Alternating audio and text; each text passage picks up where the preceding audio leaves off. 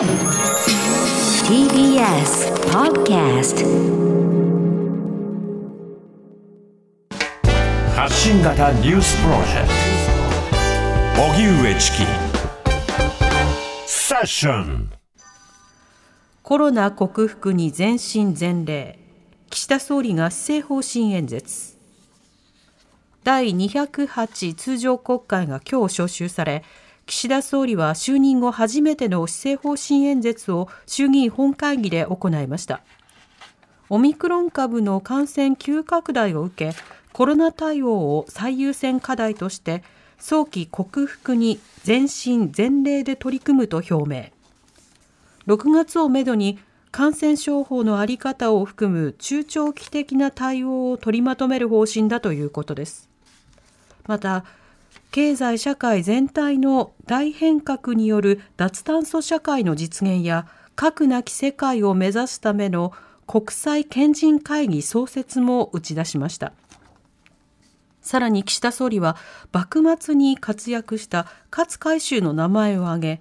自らを改革し律していくことが求められていますと述べた上で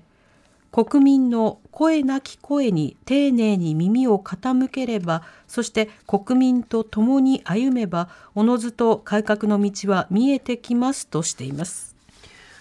それでは今日は施政方針演説が行われました、はい。えー岸田総理の就任後初めての施政方針演説ということになります、はい。えーその中から新型コロナ対策について話している部分をお聞きください。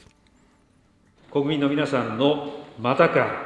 いい加減にしてくれ、もう限界だという声を私自身聞いてきました。しかし、新型コロナという見えない敵は、想定以上に手強いことを改めて認識しなければなりません。これまで政府は G7 で最も厳しい水準の水際対策により、海外からのオミクロン株流入を最小限に抑えてきました。この対策により、3回目のワクチン接種の開始、無料検査の拡充、経口薬の確保、医療提供体制の充実など、国内感染の増加に備える時間を確保できました。当面の対応として、2月末まで水際対策の骨格を維持します。ワクチンについては、医療関係者、高齢者3100万人を対象とする3回目接種の前倒しについて、ペースアップさせます。3月以降は、追加確保した1800万人分のワクチンを活用し、高齢者の接種を6ヶ月間隔で行うとともに、5500万人の一般向け接種も少なくとも7ヶ月、余力のある自治体では6ヶ月で接種を行います。国としても自衛隊による大規模接種会場を設置し、自治体の取り組みを後押しします。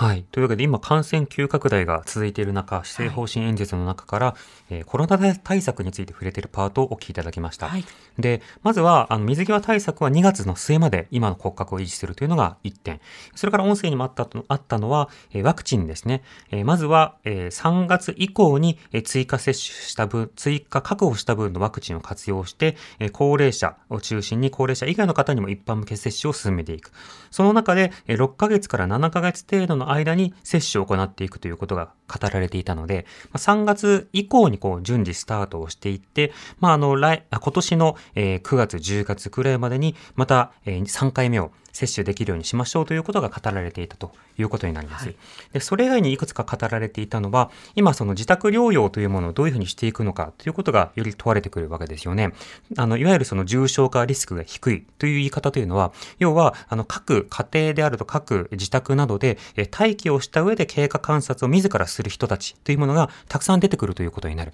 となると、医療現場に対する逼迫というものとはまた別の、その行政による、その、様々な業務の逼迫というのが、当然ながら発生することになるわけです。で、その点について、今回、え岸田総理はですね、あの、まず、えー在宅宿泊療養に対する地域の医療機関を、えー3割、現在の体制から3割上回る水準まで準備することが、まあ、できているよと。